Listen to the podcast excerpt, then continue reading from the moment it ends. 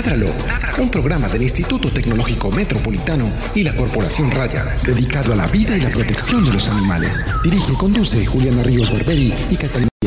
Escúchanos todos los jueves de 5 a 6 de la tarde. Ládralo, por un mañana animal libre de crueldad.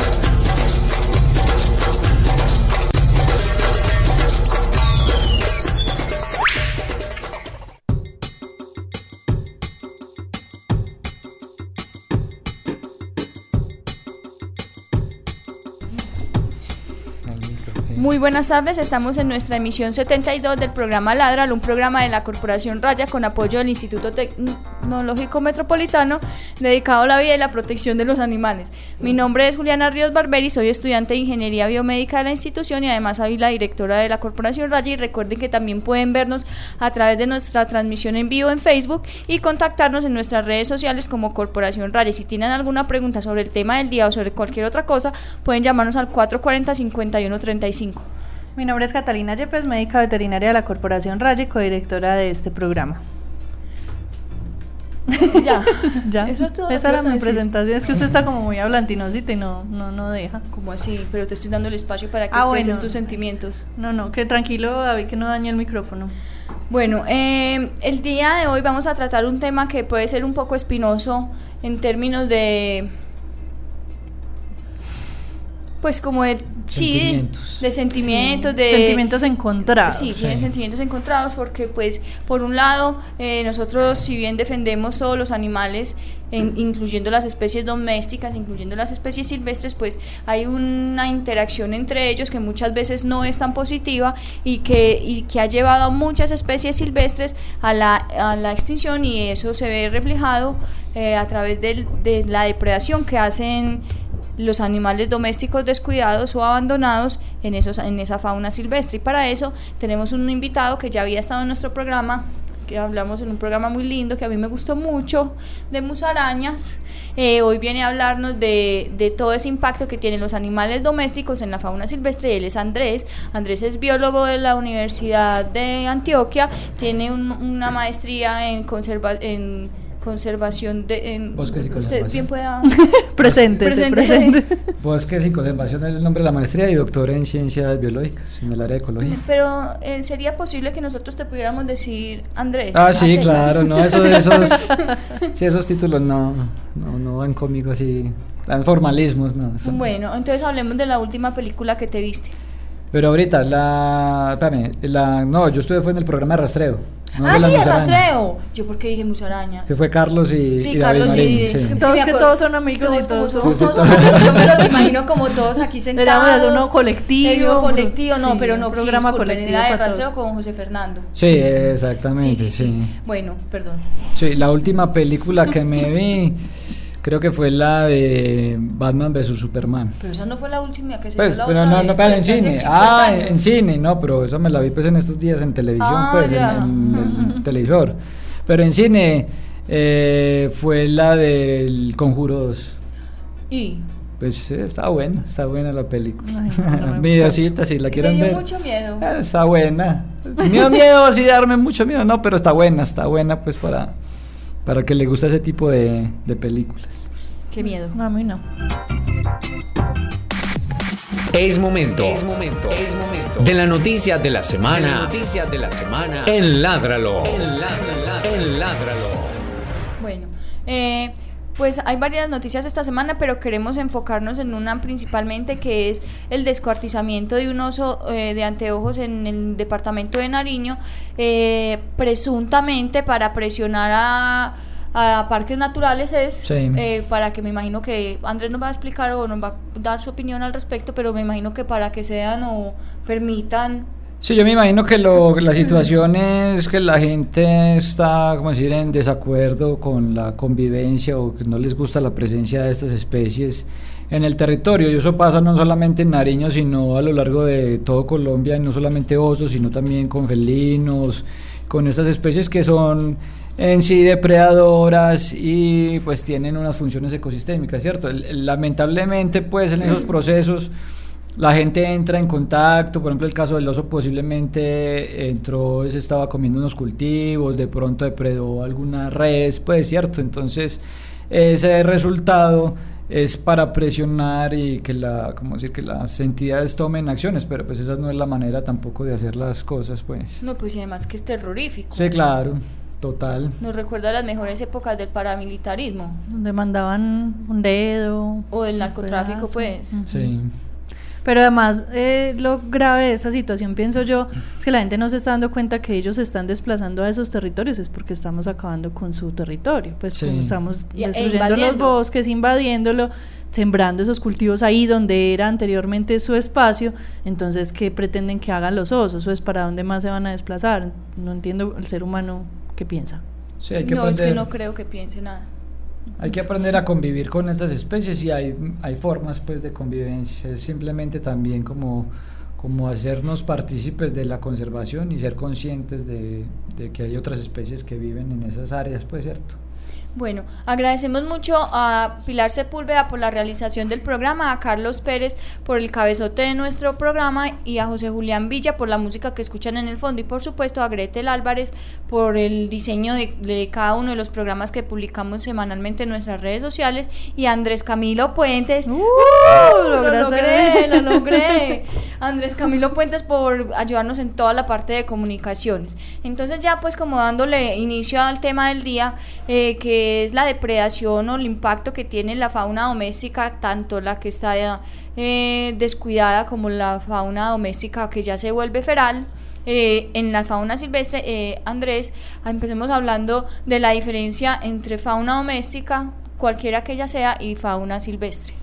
Bueno, la fauna doméstica son todas esas especies que han pasado por un proceso de domesticación, pues por decirlo así, un acompañamiento con el, con el humano desde ya desde hace muchos, mucho tiempo. Muchas de estas especies se convierten en mascotas como los perros, los gatos, ¿cierto? Eh, lamentablemente, pues en estos procesos la gente o las personas pues no son responsables en las tenencias adecuadas de este tipo de mascotas y se convierten algunas mascotas en un término que llamamos nosotros que son eh, mascotas desatendidas, ¿cierto? Porque son animales que son de las casas, pero tienen una cierta libertad y un cierto acceso a, como al medio natural, ¿cierto? Entonces por ella, por, por ella sola se pueden ir a recorrer los bosques, a caminar, y ahí pues pueden venir efectos pues sobre la fauna silvestre. Y las otras especies que son los porque es la misma especie perros gatos cerdos eh, ratas eh, ya silvestrados o ferales son individuos que han pasado por un proceso de pues, la, la persona se aburrió de la mascota y la, y la abandonó y la dejó por ahí tirada o también en el proceso pues de muchas muchas personas en, en, términos, pues, de, por ejemplo, del conflicto, les, les, tocó desplazarse a otras regiones, entonces ellos se llevaron todas sus cositas, pero dejaron el perro abandonado en su casa. Entonces esos animales, como son depredadores, en su instinto de supervivencia, pues ellos tienen que buscar alimento, ¿cierto? Entonces muchas veces, por ejemplo, en el caso de los perros, forman grupos eh, y se van a vivir, como decir, se van a, a los bosques, a a buscar esos recursos y ahí es donde eh, ocurre pues, el impacto. Y ahí es también donde aparecen las colonias de gatos o colonias ferales, que también. son generaciones, porque muchos de esos pues ya eran esos primeros antepasados, creo yo, que, que eran los que fueron en algún momento de casa y ya se empezaron a reproducir y cada vez pues huyen más del humano, pero están en grupos. Sí, claro, porque eso, eso también es importante porque pues esas, esos individuos eh, también tienen todavía su capacidad reproductora, y entonces ya cuando están en estado silvestre, pues cumplen igual su función de reproducción, entonces se cruzan entre ellos, igual en los perros, los cerdos, pues todos esos animales ferales pues que pueden haber en los bosques. Yo, por ejemplo, pensaba que ese impacto solo lo hacían los perros y los gatos. Nunca me imaginé que los cerdos estuvieran ahí. sí, también, también los cerdos ferales también tienen un impacto grande. Eh, las ratas introducidas que son exóticas, por ejemplo, la rata negra o una rata que es la Ratus norvegicus, que es una rata que es de eh, europea, euroasiática, pues que vinieron en barcos, vinieron hace ya mucho rato, no me acuerdo más o menos eh, como el periodo de llegada de, estos, de estas especies, pero colonizaron América y también en ese proceso pues de colonización pues compiten con muchas especies y ahí eh, tienen también efectos graves pues sobre la diversidad biológica propia de, de Colombia pues y del continente donde estén estas especies. ¿Cuál es ese impacto? Pues expliquémosle un poquito a la gente de esas especies que ya explicamos que se entran a estos ecosistemas sobre la fauna silvestre. Pero primero que todo, ¿qué es la fauna silvestre? Bueno, fauna silvestre son todas estas especies que se encuentran en, como decir, en nuestros bosques en estado natural, que están generalmente, bueno, hace mucho tiempo uno llegaba a pensar que este tipo de especies está por allá lejos, en el Amazonas, en el Chocono, aquí también tenemos fauna silvestre cercana, sino que habitan esos ecosistemas que están circundantes a nuestras ciudades y, pues, y en el caso de rural son espacios de selvas grandes, pues como ese espacio silvestre. Entonces todos esos animalitos no solamente fauna pues como animales, sino flora también hacen parte pues como de ese contexto silvestre. Y ahora sí, entonces, ¿cuál es el impacto que está generando esta fauna doméstica? ¿Qué pasa eso? ¿Qué pasa con estas especies? Es que como el gato y el perro, por ejemplo, poniendo ahí en estas especies, como son depredadores, empiezan a consumir especies de animales que están en ese estado silvestre y afectan a las poblaciones de estas especies, ¿cierto? Entonces, como hay un consumo continuo y hay un impacto continuo y fuera de eso las amenazas que están, eh, otras amenazas que están en ese proceso, eh, la deforestación, la cacería ilegal, la contaminación, ¿cierto? Entonces eso va aunando a procesos de extinciones locales de las poblaciones, entonces las poblaciones empiezan a disminuirse y hasta que algunas pues llegan a, extinguirse pues totalmente. Bueno, yo quiero hacer una pregunta. Eh, Tranquila, directora. Tiré, tiré algo, siento que pareció como si hubiese tirado algo, no, pero no, no, no lancé nada, tranquilos. Eh, de todas maneras, esa fauna silvestre, pues yo voy a hacer, yo siempre soy la abogada del diablo. La fauna silvestre finalmente tiene unos depredadores, ¿cierto? Entonces, ¿qué incide en que y, y, yo creo que también los gatos y algunos de esos perros y eso pueden ser depredados por otras especies, no tan, no tan de una manera tan drástica, pero sí. porque, porque esas especies, porque esas especies particulares de fauna doméstica son las que llevan a la extinción a esas otras y por qué no puede ser simplemente un conjunto de un montón de, de animales que se están comiendo otros? Bueno, es que depende también como de los casos, ¿cierto? Porque son contextos lo que es el gato, lo que es el perro, hablando por ejemplo de las ratas también, el cerdo, eh, pueden estar presentes en ecosistemas donde nunca han estado, ¿cierto? Entonces cuando los perros los trajimos, los gatos, y empezamos el proceso de domesticación y bueno, tenerlas como mascotas, en vida silvestre esas especies no estaban, entonces las especies que conviven en el ecosistema, las especies naturales, nunca conocieron a ese tipo de animales en vida silvestre. Entonces, cuando llega un depredador adicional, entonces en la cadena trópica o en la dinámica natural del ecosistema hay un cierto equilibrio entre depredador-presa, ¿cierto? Sí. Pero cuando llega un depredador que es foráneo y no está dentro de esa dinámica, entonces ahí hay un e, desequilibrio y ahí es Entra a hacer competencia. Eso, puede entrar a competir con otras especies, incluso de depredadores. Por decir aquí, si encontramos especies de perros o gatos ferales, entonces puede entrar a competir con zorros, con tigrillos, con eh, pumas, con jaguares, por un recurso. Entonces ahí hay un desequilibrio y eso afecta considerablemente a las, principalmente pues a las especies presas. Entonces hablábamos, pues tú nos contabas ahora, es que la problemática no es solamente pues en Colombia, es una problemática a nivel internacional y que estamos hablando de una extinción de especies, pues yo nunca pensé con lo que leías ahora, que hablamos de 63, 66 especies extintas por culpa de, estos gatos, por ejemplo. Eh, sí, ahorita salió un estudio en, Nature, por ejemplo, señalando que la responsabilidad de la extinción, al menos, por ejemplo, de 60 especies es de cuenta de los gatos, 73 especies es de cuenta de las ratas, hay alrededor de 600 especies que están amenazadas por ese fenómeno pues de depredación de estas especies de gatos, perros, eh, em, ratas, cerdos. Y no solamente ellos, también una serie de especies que son exóticas por decir em, las mangostas, las mangostas es como una, una especie de hurón que es africano y también ha sido introducido en otros lugares, en islas por ejemplo, entonces zonas donde nunca ha existido un depredador de eso y entonces empiezan a, acabar con toda la fauna. Las islas son los lugares donde más graves se dan los procesos de extinción. Lo que ocurrió con los zorros en Australia. Eso sí. los zorros en Australia, que nunca había habido zorros en Australia, se introdujo y eso acabó con un montón de especies, por ejemplo, de mamíferos marsupiales que, que viven en, en el continente, pues en Australia. Y qué pesar que todo eso lo hicimos nosotros. Sí, toda eso no se hizo pues de, de, combustión espontánea, de, de, generación espontánea, no, eso fue que lo hicimos sí, aquí brotó, brotó el gato de la tierra. Sí, la, todas las causas pues como de esas introducciones y de esa dinámica de estas especies ferales es un, un producto casi que netamente humano. Sí, en, Medellín pues sabemos que existen varias colonias ferales que incluso pues desde la alcaldía de Medellín eh, se ha identificado, se ha generado como estrategias para hacer control de esas colonias de gatos principalmente, pero también nos contabas que en las cámaras que ustedes utilizan para rastreo en muchas de las zonas de las laderas en Medellín ven mucho perro también. Sí, hemos grabado varias situaciones, en algunas pensamos pues por la dinámica que sale el perrito como a las 2 de la mañana y tiene, no le alcanza a ver el collar y dice, ah, este perro es de una casa, de una casa cercana.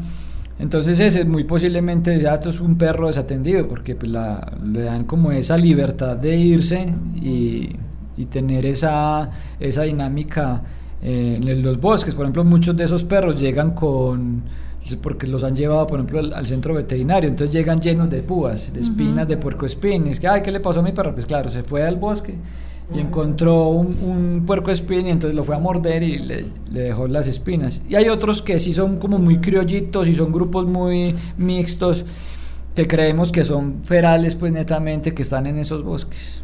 O sea, que están viviendo y alimentándose netamente. Porque muchos de los gatos desatendidos, pues es más la curiosidad del instinto de cacería, porque la mayoría tienen eh, comida. disponible en, las casas. Pero ya las colonias ferales como tal, ya el impacto pienso que sí puede ser mucho mayor porque se están realmente alimentando. Eh, ¿Qué estrategias pueden existir para esos dos casos, porque yo creo que no es lo mismo la estrategia que utilicemos para los desatendidos que para las colonias ferales de, gatos y perros. Bueno, en desatendidos pues lo principal sería que tener pues una tener una mascota ser responsables pues con las mascotas cierto un cuidado responsable no dejarlos salir de las casas y les vamos a dar pues como esos paseos esa dinámica pues que sean siempre acompañados eh, en las noches procurar que la mascota permanezca dentro de la casa, ¿cierto? Y más si estamos viviendo cerca de esos ecosistemas estratégicos importantes. Y ya los otros que son ferales, pues ahí sí ya hay que hacer un proceso ya más particular, porque ya hay que hacer, hay que extraerlos del medio, de los ecosistemas, y ya hay pues hay una serie de, de cosas que se pueden hacer, pues, ¿cierto? A mí se me ocurre que no solamente, pues aquí pensando en la conversación, los afectados no solamente son las presas, porque pues sí, la presa pues va a disminuir y, tiende a la extinción de esas especies, pero también los, a los que se les está generando competencia, pues disminuye la alimentación para ellos y también se puedan ver afectados. Digamos que puedan ver afectados los, los felinos. Pues, sí, incluso eso los puede desplazar hacia otros lugares obligados buscando otra otra, otro recurso, ¿cierto? Entonces, por ejemplo, si el perro feral, si es un grupo de perros ferales, pues un felino que es solitario le toca pues competir contra un grupo de perros es mucho más complicado, entonces lo van desplazando y ellos se tienen que ir desplazando hacia otros lugares y entonces eso hace por ejemplo que vayan de zona a una zona rural a pasar a una zona más periurbana y quizás a zonas más urbanas en búsqueda pues de alimento. Y es cuando vienen los problemas como el oso de anteojos. vienen cosas así similares, sí. He oído pues que por ejemplo en el caso de los gatos collares con cascabel o collares con colores fosforescentes pueden en alguna medida alertar, en el caso de las aves, pues como que viene el gato y ayudarles a, escapar a tiempo. ¿Qué opinas o crees que el resultado no?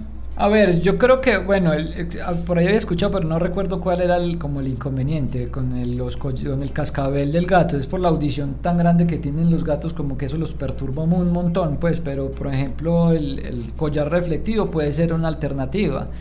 Pero yo creo que más allá de ese tipo de como de aditamentos pues que le pueda uno ayudar que sí ayudarían pues como al, al ave de pronto a, a percibirlo más o, es el cuidado responsable, ¿cierto? Porque yo creo que así, así le pongamos el collar reflectivo a nuestro gato y él va a salir al bosque, eh, como eso requiere de luz para brillar, pues si, si, está en una zona donde no haya luz, igual va a ser ineficiente, igual va a tener como la misma dinámica de estar depredando. Entonces yo diría que es como ese cuidado responsable pues que hay que tener con las mascotas, al interior, si el gatico está muy aburrido, pues entonces mire, bueno, qué juguetes, qué tipo de dinámica tiene usted con su gato para que el animal tenga una, una vida pues como buena en, en el hogar, ¿cierto? Sí, es el tema de que finalmente esos animales ya nosotros mismos fuimos los encargados de volverlos dependientes a nosotros, en el caso principalmente de los perros que dependen para alimentarse, para resguardarse, para todo, eh, ya finalmente es nuestra responsabilidad evitar que el problema siga creciendo. Entonces, como decías ahora, pues en el caso de los animales ferales hay un montón de de formas de, de, atacar ese problema y una de esas formas es la eutanasia de esos animales, que a muchos nos, pues a mí por ejemplo me preocupa y me parece terrible y me parece una solución, no voy a decir que sea equivocada, pero me parece una solución que de pronto se le podía dar otro trabajo, sin embargo yo entiendo que muchas veces es la única opción para proteger la fauna autóctona que, que, existe en cada, pues, en cada lugar. Sí, eso suena muy duro, pues es una estrategia dura, pero es algo que se debe hacer y, y la responsabilidad cae de todas maneras es en el humano, ¿cierto? Porque nos tocaría hacer ese tipo de acciones porque a esos animales a, esas, a esos individuos hay que erradicarlos de alguna manera del medio natural, ¿cierto? Porque están teniendo ese impacto y principalmente en extinciones pues, de especies. Entonces uno dice, bueno, eh, vamos a proteger nuestras especies naturales o vamos a dejar que el perro y los gatos silvestres, eh, eh, perdón, ferales sigan haciendo su, su dinámica. Entonces es se pueden capturar vivos y se les pueden encontrar alternativas, pero pues entre esas está el, pues, el proceso de sacrificio. Entonces es, esa, esa sería como la alternativa final si no hay unos recursos suficientes, si no hay una dinámica que uno pueda seguir. Bueno, ¿cuáles son las que podemos hacer y qué podemos realmente aplicar? Eh, ¿Hay alguna forma eh, para medir ese impacto que la fauna o que los perros y gatos y cerdos y ratas están teniendo sobre la fauna silvestre? ¿Hay alguna forma de medir eso o son simplemente como nuestras especulaciones? No, sí se puede medir. Muchas, como la de las principales estrategias es que se hacen eh, estudios de dieta de estas especies, ¿cierto? En las excretas tanto de los perros como de los gatos, vienen la, como los componentes, los huesitos, las uñas de toda esa fauna silvestre que se han comido. Entonces uno puede comparar eh, que tiene que ver mucho con el rastreo que hablábamos. Eso, entonces uno puede comparar toda esa fauna con un lugar donde no existan perros ferales, entonces la diversidad debe ser muy, muy diferente pues en términos tanto de riqueza y composición, incluso en, algunos lugares cercanos que se sepa por decir, ah, esta especie de ave se encontraba aquí y aquí también, y había un flujo natural de la especie, pero aquí hay perros ferales y aquí se extinguió localmente, por efecto pues de depredación de, de los ferales. Es muy triste, pues que lo que hablamos ahora, por ejemplo, de pensar en la eutanasia de esos animales, es, es que realmente están pagando los animales por un montón de, errores, totalmente humanos. O sea, eh, ese primer perro que entró, ese primer gato que entró a ese espacio, es, muy posiblemente por no asegurarlo en su totalidad, era un animal que, que tuvo casa o que se quisieron lo quisieron dejar ahí, se desatendieron totalmente, o lo abandonaron, o pues mm, en pocas ocasiones escapan pues y, y no vuelven. Pero es muy triste que estemos cambiando la dinámica de un ecosistema de esa manera y que finalmente estemos pensando en que haya que sacrificar una cantidad de animales. Pues porque yo lo quiero aclarar es porque Mucha gente decía que entonces estamos satanizando los gatos con, con este programa, pues sí, si alguien, si tú nos conocen a, Rayas, si conocen a Juliana, si, y si me conocen a mí lo que yo quiero a los gatos, pues nunca ese el propósito, pero sí sabemos el la problemática y yo soy una que vivo la problemática en carne propia. Tristemente las estrategias que hablabas ahora, eh, el tema del cascabel, pues yo no, yo no soy muy pues muy, muy tendiente a decir que sea que les estorbe mucho el cascabel, pero el, problema del collar de un gato que sale es que hay que utilizar collares de seguridad que se abran, porque si no se ahorca, porque está trepando todo el tiempo. Entonces no hacemos nada, porque finalmente yo intenté con mis gatos al comienzo y, y, todo, y me gasté un platal en collares de seguridad con cascabel, pues porque salían dos horas y llegaban sin cascabel. Sí, sí eso es un tema que es es difícil porque finalmente es un problema humano, ¿cierto? No tenemos conciencia, no nos hemos apropiado como de, de, esas especies y de esa dinámica, entonces muchas personas creen que tener un perro es tenerlo ahí, un gato es tenerlo ahí y, ya. Y eso tiene una serie de cuidados y pues lastimosamente terminan siendo desatendidos o siendo ferales. Y sí, la problemática es, es, grave porque yo sé que de los míos solamente hay dos que generan ese problema, pero pues en muchos programas he contado que muchos me han traído regalos eso, de sí. arañas, de pues animales que no sé, pero por Dios. Sí, muchas veces es eso. Por ejemplo, el gato ni siquiera se los, los consume, sino que es un como un trofeo que le lleva como a la persona y los, va, y los van acumulando y los van guardando, pero pues ese es el, el efecto ahí que está teniendo sobre la fauna. Y un efecto muy grave. Sí. Hablemos de las, las colonias ferales más conocidas en nuestro país, pues, que son una en la sabana de Bogotá. Chingaza. Chingaza. Eh, aquí, bueno, en el sur de, del Valle de Aburrá, no sabemos qué tan grandes sean las colonias, pues tenemos como esas evidencias. San Antonio de Prado también sí se sabe que hay que hay unas colonias incluso que se dispersan muchos kilómetros pues y, hacen sus daños. Eh, me imagino que en la zona de los llanos debe haber también algunas colonias. Eso es una problemática que está distribuida, pues como yo creo que diría yo que por todo el, por todo el país. Y, y no solamente y lastimosamente es así, no solamente son los perros y los gatos y las ratas y los cerdos, sino esa fauna exótica de la que vos hablas ahora, por ejemplo ese pez el león. El pez león. Que está haciendo estragos en el Caribe. ¿Quién trajo ese pez? ¿Cómo fue la cosa? Hay varias historias del pez león. Eh, como que la que más se acerta, pues como más acertada de lo que pasó fue en unos, unos acuarios que estaban en la Florida y en uno de esos huracanes grandes, entonces rompieron todos los acuarios, entonces todos los peces terminaron en el mar. Y pues dadas las condiciones pues de, de, temperatura y como ecológicas de aquí de la zona del Caribe, y, pues pudieron... ¿De dónde es? ¿El de dónde Ese pez es eh, del, del Indo-Pacífico, eso es en, como entre la parte de entre India y, Asia, de, esos, de, esos, de ese océano de allá. Hmm y está adaptado a esas condiciones y aquí nunca, ese es el problema, que no en los ecosistemas, por ejemplo, marinos, nunca ha estado esa especie, entonces no tienen un depredador eh, particular, aunque hay algunas especies, se ha reportado tiburones depredan esas especies, pero, pero el efecto es mucho mayor a la tasa pues como de depredación. Otro, otro ejemplo, los hipopótamos. Los hipopótamos en sí es también una especie invasora, incluso todavía hay por ahí individuos libres en el Magdalena, en el río Magdalena.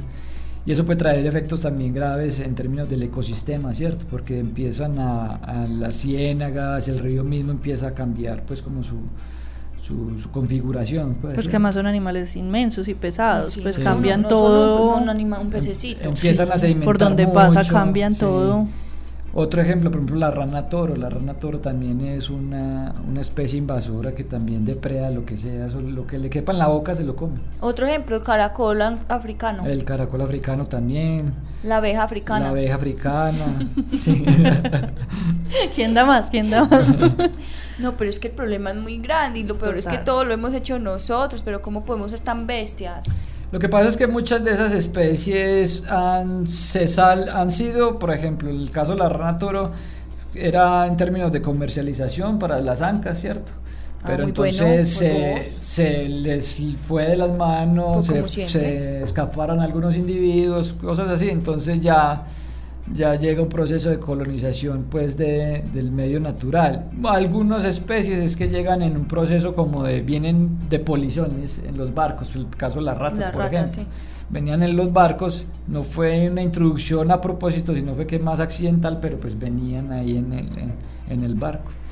Yo creo que aclaremos lo de los cerdos, contemos cómo hace, porque yo no sé si la gente está pensando el cerdo y cazando el, ave o pues cual gato ah, trayéndolo en la boca. Sí, como los cerdos es igual como en términos del gato y el perro, pues es cierto que el cerdo de la casa no es pues el que está en la finca, no es el que va a generar pues como el problema. Claro que sí, sí, si uno deja mucho al cerdo, sí se va a deambular en el bosque, ¿cierto?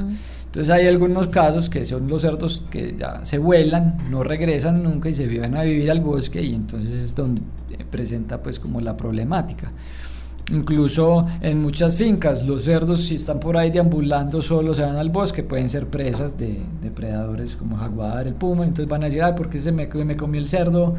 Ah, pero porque usted lo dejó entrar al, al, territorio. donde están los jaguares, que es el bosque. Si usted tiene su cerdo en su casa, pues en la finca, bien, bien protegido, en, en, decir? en, el, en el espacio para los animales, pues no va a tener ningún problema. Se comen muchos nidos, muchos huevos. Comen muchos nidos, muchos nidos, por ejemplo, de especies de aves que, que anidan en el suelo. Todo lo que encuentren, si se encuentran una lagartija en el suelo y le da chance de comérsela, se la comen, los huevos se lo comen, caracoles, todo lo que se encuentre se lo comen. Unas aspiradorcitas. Sí. Eh, ¿Qué posibilidad ya como para asustar a las personas? ¿Qué posibilidad hay de que un animal silvestre le contagie una enfermedad o pueda herir o algo a su perro o su gato desatendido?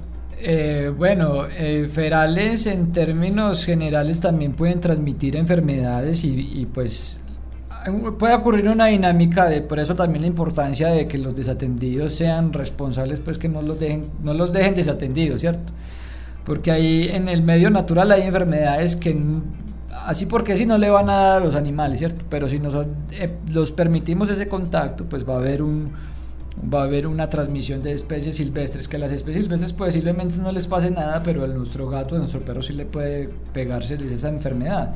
Y viceversa, no solamente del medio natural, sino que enfermedades que les dan a los gatos no están en el medio y se las podemos transmitir a las especies silvestres. y eso sí que es horrible. Sí, entonces es como ese cuidado responsable, incluso los perros ferales causan, por ejemplo, muchas de las depredaciones de animales domésticos como el ganado, ovejas, y después los dueños atribuyen a ah, que esto fue el puma que se me comió la res. Y timban y, y le pegan un balazo. Sí, así fue el caso en, en Santa Rosa, una serie de depredaciones y habían ya matado como cuatro pumas y después se dieron cuenta que eran perros ferales los que estaban causando el problema.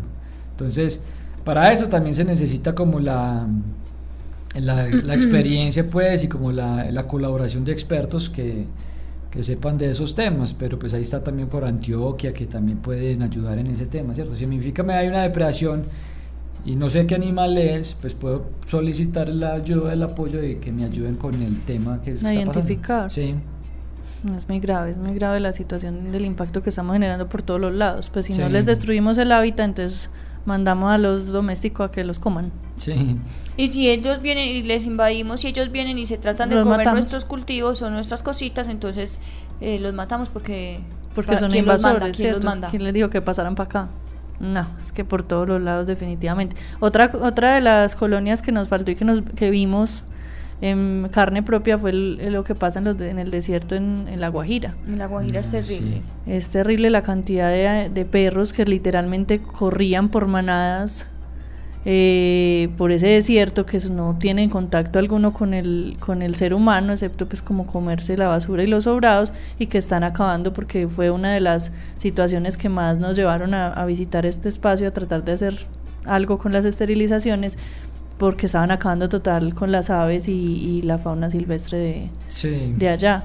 Y es una cosa que se está viviendo y es una de las cosas que, que, pretendemos también con Isla Fuerte, que es nuestro próximo eh, proyecto, nuestra próxima jornada para, para diciembre, por lo que hablabas al comienzo de lo que pasa en las islas. Es una, es una problemática existente, o sea, una isla que tiene más de 300 perros y gatos, y que, y que está en crecimiento total esa, esa población, entonces una de las principales, eh, pues lo que queremos impactar y lo que queremos mejorar es ese impacto que están generando negativo sobre la fauna silvestre de allá. Sí, ese control de natalidad y de reproducción es importante pues en esos procesos, que eso ayuda a frenar pues como el impacto, eh, que no sea tan drástico. porque empiezan entonces ya eran 50, al año siguiente ya eran 80, 100, 200 perros o gatos y eso, claro, el impacto y más que y sin depredadores y como nuestras políticas pues no permiten que esos animales se mueran de ninguna manera, pues casi que tienen que sí, son vivir para siempre.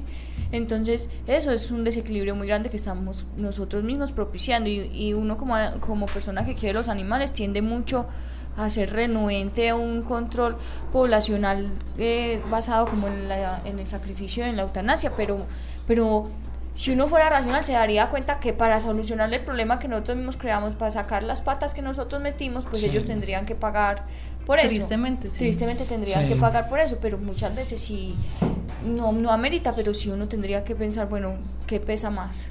Sí, que no hay veces no hay alternativa, ¿cierto? Por ejemplo, el caso de los hipopótamos. Eh, que uno le extraña, pues o le parece curioso cuando la gente hizo protestas por el hipopótamo que habían sacrificado. Pero yo protesté y también protesté por sí, nosotros. Pero entonces, por, todos.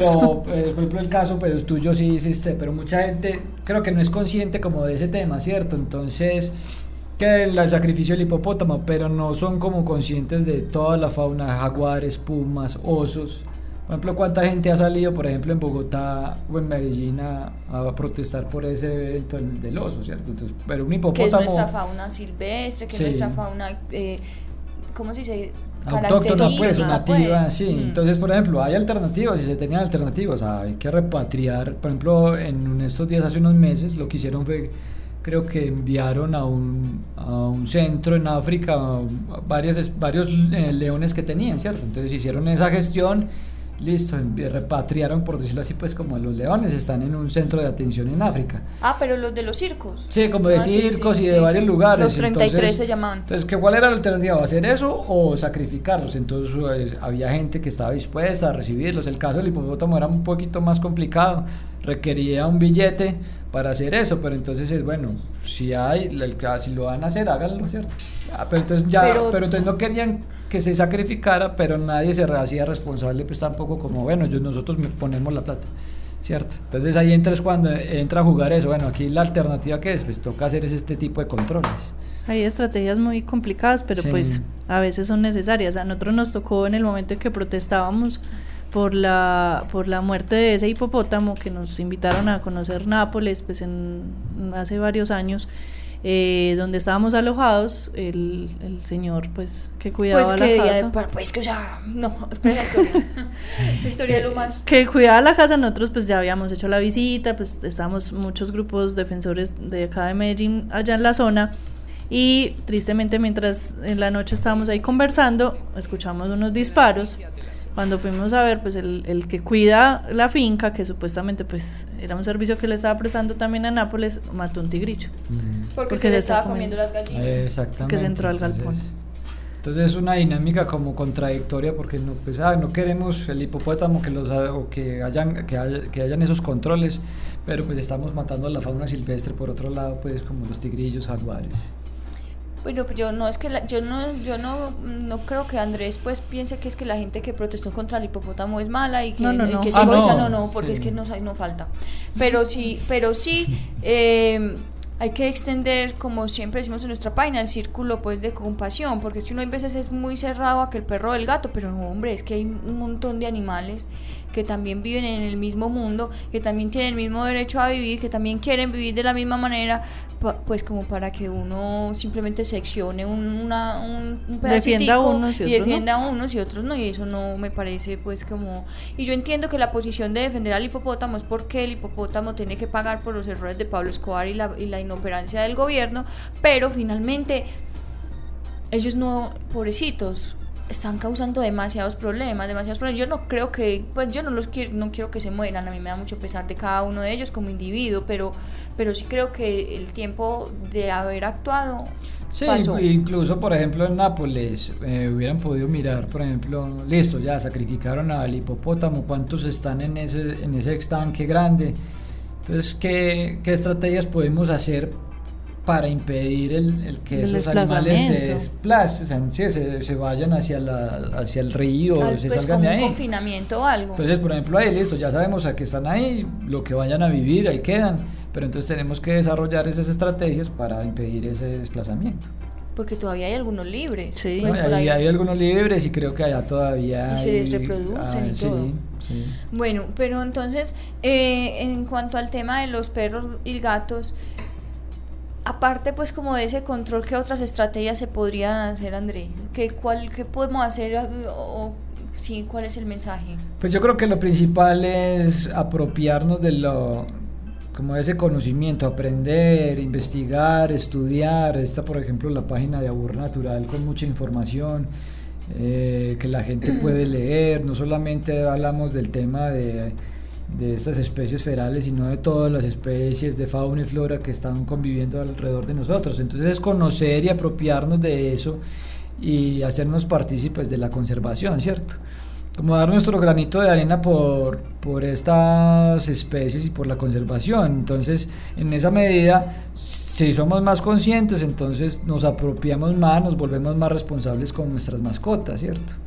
Y, ya pues lastimosamente en, en, los otros casos hay que tener pues ciertas medidas, pero pues eso es lo que, lo que tenemos que evitar. Si nosotros somos conscientes y nos apropiamos y somos más responsables, yo creo que en la medida que eso vaya aumentando, pues las otras medidas que son más drásticas pues también van disminuyendo. No tendríamos que llegar a esos puntos.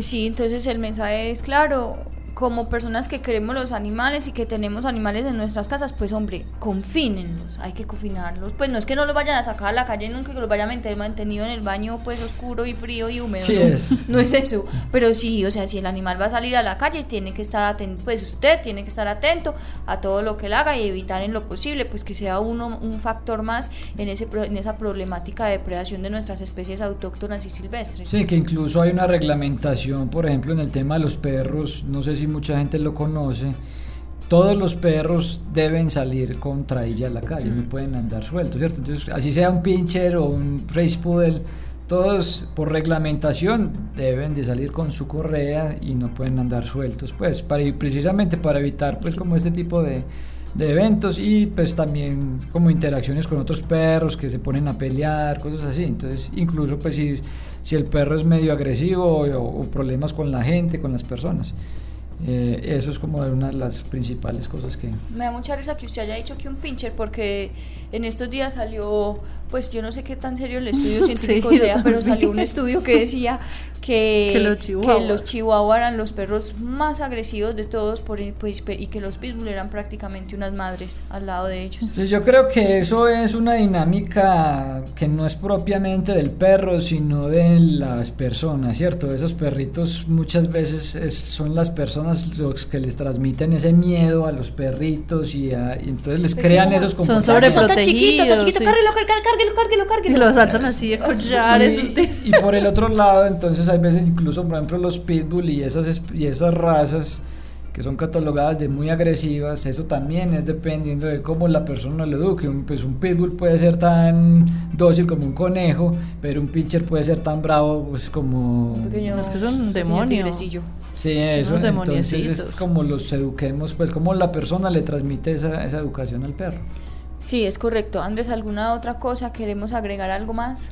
Eh, no, pues invitarlos a que se hagan partícipes pues, de la conservación y, visiten la página de Aburra Natural, que hay mucha información pues que es interesante y que les puede ayudar a conocer mucho más de esto. ¿Cuál es la página de Aburra Natural? Es eh, www.aburnatural.org. Ahí encuentran mucha información, no solamente del tema que estamos hablando, sino de todos los avistamientos que ustedes han hecho con las cámaras trampa, de todo. Eso es muy bonito. yo esas cámaras que ustedes ponen a mí me provoca llorar. El, día que vino Carlos, que ahí mismo me fui a buscar el video de la musaraña. ah, sí. No, no, pero es que es un puntico. Es pero es un puntico miserable en la toma. Sí, es el primero. Yo creo que es el único video que tenemos de musarañas. Son muy difíciles de de grabar con cámaras, pues, comportamiento y como lo decía Carlos eh, en esa otra charla del otro día, eh, ahí uno puede ver el, comportamiento mm. aceleradito de las musarañas. Muy bonito, entonces pueden visitar la página de Aburra Natural, www.aburranatural.org y ahí conocer más de este tema y otras temáticas de la fauna silvestre de nuestro Valle de Aburra. Sí. Eventos, campañas, jornadas de vacunación, esterilizaciones, encuentros, conferencias. Todo en la agenda de la semana en Ládralo.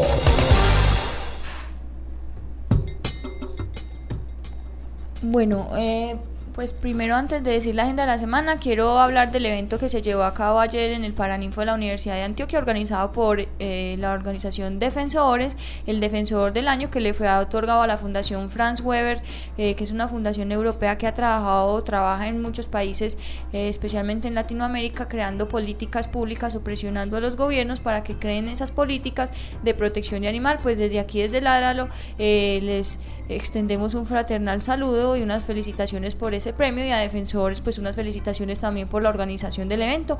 Eh, la otra semana les tendremos pues, unos, saluditos que nos mandaron y, pues como unas entrevistas que hicimos ese día bastante, ayer, bastante interesantes. Que lleva 12 años, yo no sabía que eran 12. Yo llevo 12 años. No, no, usted no, el defensor del año lleva 12, lleva 12 años. No, yo, yo me acuerdo desde hace... Por ahí, 8. Sí, ya de ahí para atrás, vea, mm, mm, nada. Y, pero yo creo que hemos ido a todos. Sí, yo creo que sí. Lo que pasa es que los primeros estábamos como muy pequeños. Yo todavía soy una persona bastante. Ah, sí, claro, por supuesto. Eh, bueno, entonces ahora sí, hablando de la agenda de la semana, pues el próximo martes, que es el Día Mundial de los Animales, eh, la Personería de Medellín va a realizar un foro que se llama Ser Sintiente, que lo pueden buscar por todas las redes sociales como hashtag Ser Sintiente. Eh, tiene que hacer una inscripción previa pues ellos en, busquen en, Facebook o en la página de la personería el foro y ellos tienen un link para que ustedes hagan la inscripción. El foro es el foro, el primer foro animal seres sintientes protegidos por la ley. Como les dije, pues como es en el marco del Día Mundial de los Animales, es un evento bastante interesante con unas eh, charlas que son muy pertinentes para los que queremos los animales, para que pues asistan y apoyen todas estas iniciativas que desde, desde el Estado se están haciendo por proteger y extender el círculo de compasión a todas las especies eh, de animales. Otro evento que tenemos es el 23 de octubre, tenemos nuestra jornada de esterilización a bajo costo que estaremos realizando en, la sede social de La Piñuela, eso queda en Aranjuez. Eh, cada esterilización tiene un cuesto, un cuesto, un cuesto Andrés, ahí va. Andrés dijo que nos habíamos equivocado muy poquito esta, esta temporada. Entonces hay que hacer bloopers. Pues yo, voy a empezar a hacerlo adrede. adrede para que Andrés tenga trabajito. Eh, Andrés Camilo. Andrés, pues yo creo que solo una sección dedicada al nombre de Andrés Camilo. vea, yo, él se llama Andrés Camilo. Él se llama Andrés Camilo, que es el comunicador. Y yo todos los programas, de un, momento para que empecéis que decía Andrés Felipe, Andrés Felipe, Andrés Felipe, no entiendo qué pasó en mi, pues un chip cambió, un chip cambió y, Andrés, y el último programa dice esto, Andrés entonces él acumula todos esos errores y al final de temporada hace un programa de puros errores. De puros errores, se llama bloopers. Bueno, eh, ¿qué está diciendo? Así, ah, el 23 de octubre tenemos esa jornada bajo costo, tiene un valor de 65 mil. Recuerden que es con inscripción previa en el correo esterilizaciones arroba Deben mandar el nombre y teléfono del propietario y el nombre, especie, sexo y edad del animal a ese correo y se les devolverá pues eh, como respuesta un correo con todas las inscripciones eh, con todas las instrucciones que deben seguir para eh, ese día porque tiene pues como unos requerimientos básicos. Recuerden que en esas jornadas no estamos esterilizando ningún animal que tenga el hocico ñato como bulldogs como pugs como persas, como chitsu. Ninguno de esos animales se opera porque esos animales tienen unos problemas que ya hemos hablado en, en, este programa que se deben a esa selección genética tan horripilante que se les hizo y que son unas pequeñas mutaciones ambulantes y tienen muchos problemas respiratorios. Entonces no deben operarse en este tipo de jornadas, sino que deben ser bajo una anestesia más segura mm, que se llama anestesia inhalada y por eso pues no lo realizamos. Entonces pues no es que no los queramos, no es que no queramos, no, es eso, sino que antes por el contrario hacer un programa dedicado a los braquicéfalos. Buena idea. Eh, ya sabe.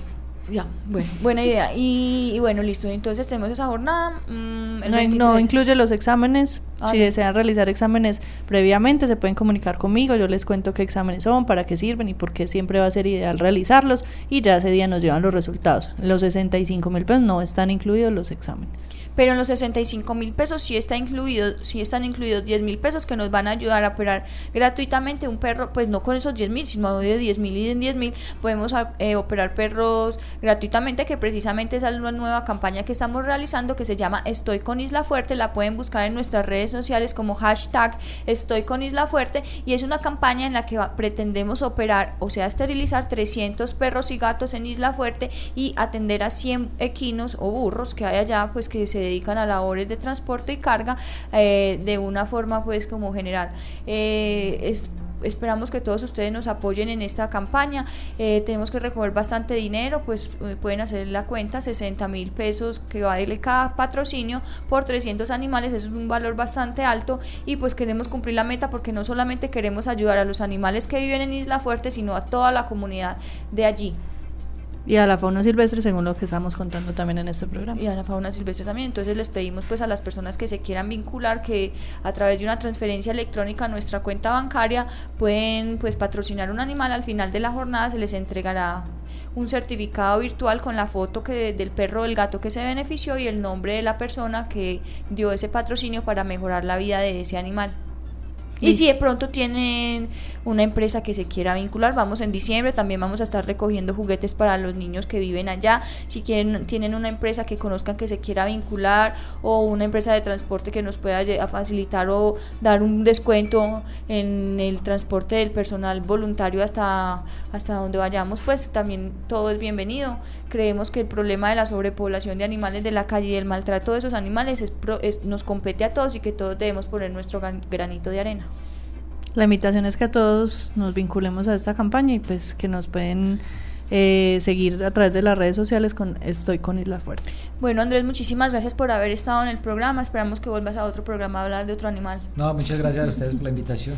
Eh, muchas gracias a todos nuestros oyentes y volvernos a escuchar. Eh, no, no, no he dado pie con bola, no he dicho una frase seguida. No he dicho una frase seguida. Esperamos escucharnos el próximo jueves con otro tema que nos concierne a todos los... Adiós. esto así, esto así. chao, chao. Ládralo, un programa del Instituto Tecnológico Metropolitano y la Corporación Raya, dedicado a la vida y la protección de los animales. Dirige y conduce Juliana Ríos Barberi y Catalina Yepes Mejía. Escúchanos todos los jueves de 5 a 6 de la tarde. Ládralo, por un mañana animal libre de crueldad.